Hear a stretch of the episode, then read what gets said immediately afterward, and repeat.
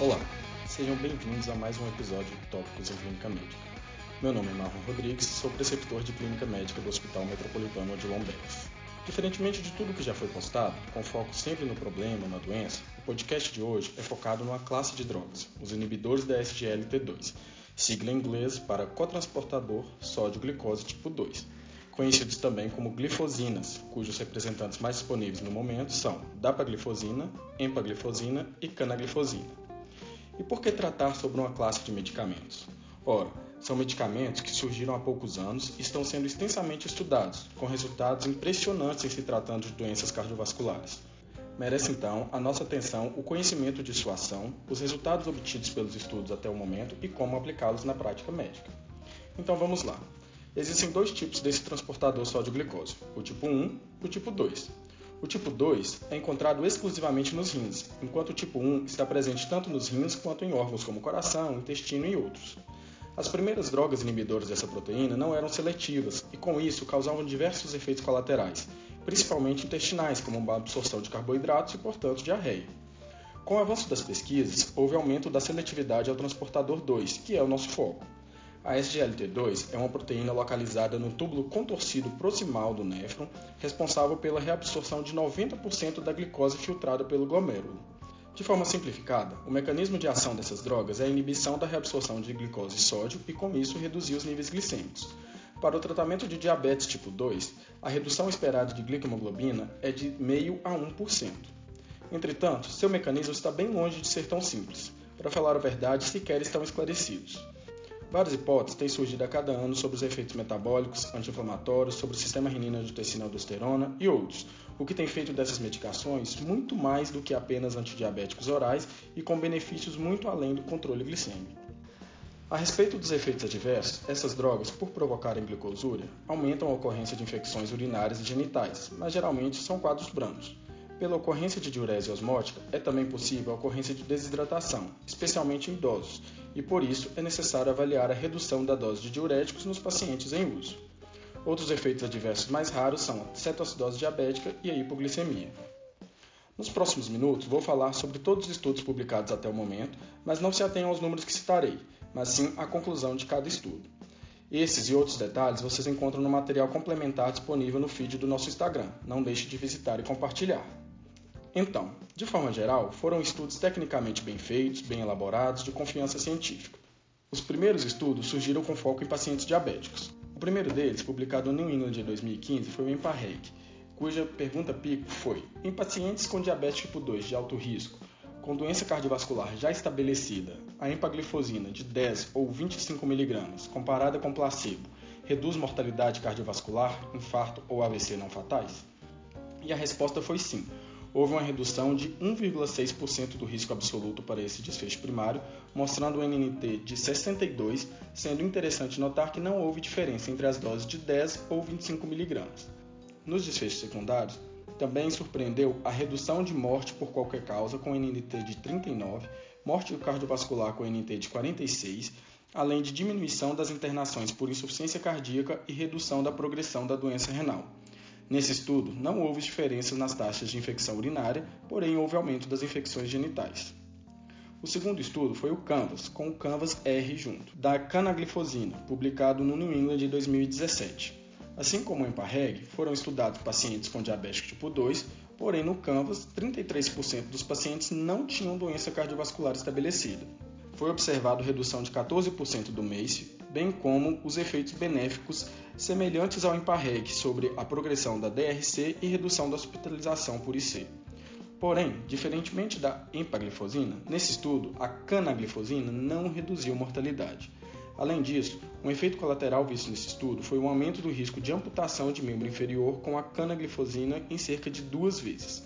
Isso gerou muito debate e olhares tortos sobre a droga, Porém, após a publicação de estudos mais recentes, como o Credence Trial, em 2019, o FDA, que antes havia obrigado a publicação de um caixa-alerta sobre o risco de amputação nas bulas, agora, em agosto de 2020, publicou uma nota afirmando que o risco realmente existe, porém foi superestimado no estudo Canvas e que, por isso, a amputação de membros inferiores deveria aparecer na lista de efeitos adversos, mas não mais em caixas-alerta. O terceiro estudo foi o Credence Trial, publicado no New England em 2019, que estudou os desfechos renais da canaglifosina em pacientes diabéticos com microalbuminúria. Observou-se redução do desfecho primário composto, às custas principalmente de redução de evolução para DRC terminal. Em desfechos secundários foi observada ainda redução de MACE, mas não de mortalidade geral. O quarto e último estudo sobre o uso das glifosinas em pacientes diabéticos especificamente foi o Declare Time 58, publicado também no New England em 2019 cujo objetivo foi avaliar se a dapaglifosina reduziria MACE ou combinado de morte cardiovascular e hospitalização por IC em pacientes com diabetes tipo 2 e alto risco para doenças cardiovasculares. Esse foi o primeiro estudo em que a maioria dos pacientes, 60% deles, não possuía doença cardiovascular estabelecida. E a conclusão? A dapaglifosina não reduziu MACE, porém reduziu o segundo desfecho primário, morte cardiovascular e internação por IC, às custas da redução deste último. Com os desfechos secundários, não houve redução da mortalidade geral, porém manteve a redução da progressão da DRC. Então, pessoal, pelo que vocês ouviram, já devem imaginar as discussões acerca do fato de os benefícios dessas drogas em pacientes diabéticos serem todos efeitos de classe ou não. Uma coisa é fato: são bem homogêneos os desfechos relacionados à insuficiência cardíaca e doença renal crônica. Porém, em se tratando de MACE, apenas a dapaglifosina não obteve significância estatística e em se falando de mortalidade geral, apenas a empaglifosina obteve êxito. A publicação anual da ADA em janeiro de 2020 realizou suas orientações considerando o efeito de classe. Ainda em 2019 foi publicado o estudo DAPA-HF, que estudou pela primeira vez o uso dessa classe em pacientes não diabéticos. Seguindo a linha de risco cardiovascular, a pergunta pico foi: em pacientes com insuficiência cardíaca, fração de ejeção menor ou igual a 40% e classe funcional 2 a 4, com ou sem diabetes, o uso da dapaglifosina diminui piora da IC, considerado necessidade de internação ou uso de diurético terapia venosa ou morte cardiovascular? Como característica da população estudada, é interessante saber que a fração de injeção média foi de 31%, 68% eram classe funcional 2 e 1% classe funcional 4, e que 45% eram diabéticos tipo 2. Foi observada uma redução de 26% do desfecho primário citado, com NNT de 21 para combinação, de 27 para hospitalização por IC e 52 para morte cardiovascular ainda observado redução de 17% de morte por todas as causas e melhora da qualidade de vida, algo impressionante. Muitos questionaram se o tratamento otimizado da insuficiência cardíaca incluía o uso da sacubitril valsartana. Cerca de 10% dos pacientes em cada braço do estudo fazia o uso, e uma análise pós-hoc mostrou sim atenuação do benefício nesses pacientes, porém longe de validar os resultados. No congresso da ESC em agosto deste ano foi apresentado a, digamos assim, versão do DAPA-HF com a empaglifosina, o estudo Emperor Reduced. Nesse estudo, houve redução do desfecho primário combinado de morte cardiovascular e internação por IC com NNT de 19. Porém, diferentemente do DAPA-HF, não foi observado redução da mortalidade geral. Existem várias teorias para esse achado, entre eles o de que os pacientes do Emperor eram mais graves ou até mesmo a ocorrência ao acaso. E de novo vem a velha discussão: é efeito de classe ou não? Devo preferir a dapaglifosina? Vamos esperar como isso vai repercutir na comunidade científica. Por fim, o último estudo lançado com os inibidores da SGLT2, também apresentado na ESC 2020, foi o DAPA-CKD, que avaliou se a dapaglifosina seria capaz de reduzir eventos renais ou cardiovasculares em pacientes com DRC com ou sem diabetes. Foram pacientes com albuminúria, com taxa de filtração glomerular entre 25 e 75 ml por minuto e em uso de IECA ou BRA. Foi observado redução de 39% do desfecho primário composto, de piora de função renal ou morte por doença renal ou cardiovascular, Houve também redução da hospitalização por insuficiência cardíaca e redução de 30% na mortalidade geral. Enfim, pessoal, quando surgiram, os inibidores da SGLT2 eram drogas antidiabéticas, cujo maior interesse era dos endocrinologistas.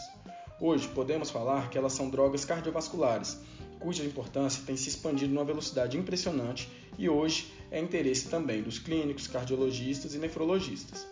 Aguardamos ansiosamente os resultados dos estudos em andamento sobre os efeitos dos inibidores da SGLT2 na insuficiência cardíaca de fração de ejeção preservada.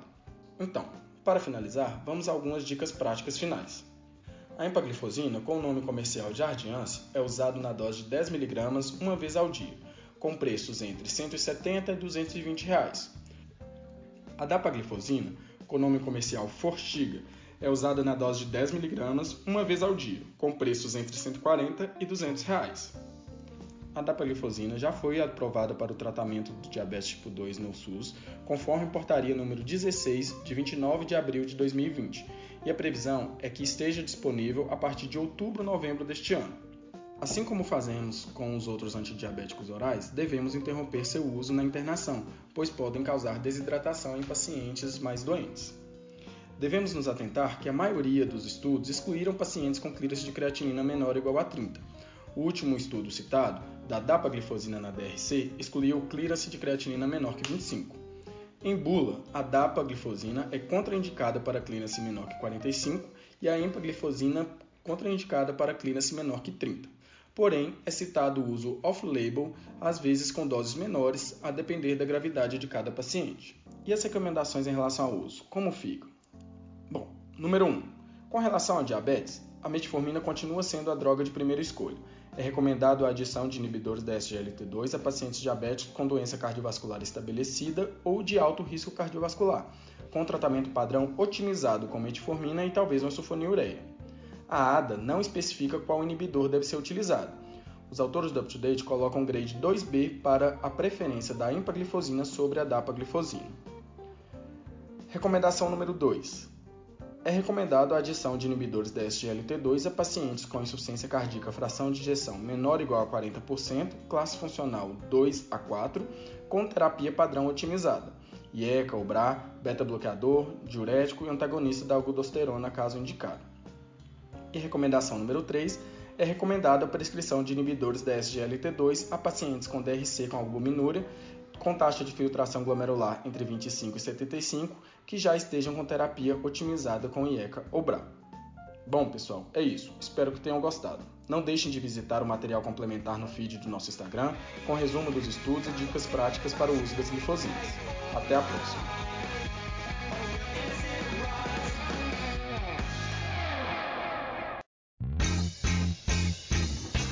Você que está aí acompanhando Tópicos. Para não perder nenhum episódio, assine o nosso podcast no Spotify, Apple Podcasts, SoundCloud ou seu agregador preferido. E toda semana você receberá um aviso de um novo episódio lançado. Aproveita e deixa também uma avaliação nossa por lá. O arroba Tópicos Podcast é o nosso canal de interação no Instagram, onde publicamos material extra, quiz para ajudar a consolidar as informações e você pode deixar seu comentário ou sugestão de temas. Lembrando que o podcast é uma ferramenta de orientação educacional e informação, não substituindo uma recomendação de saúde ou diretriz de condutas.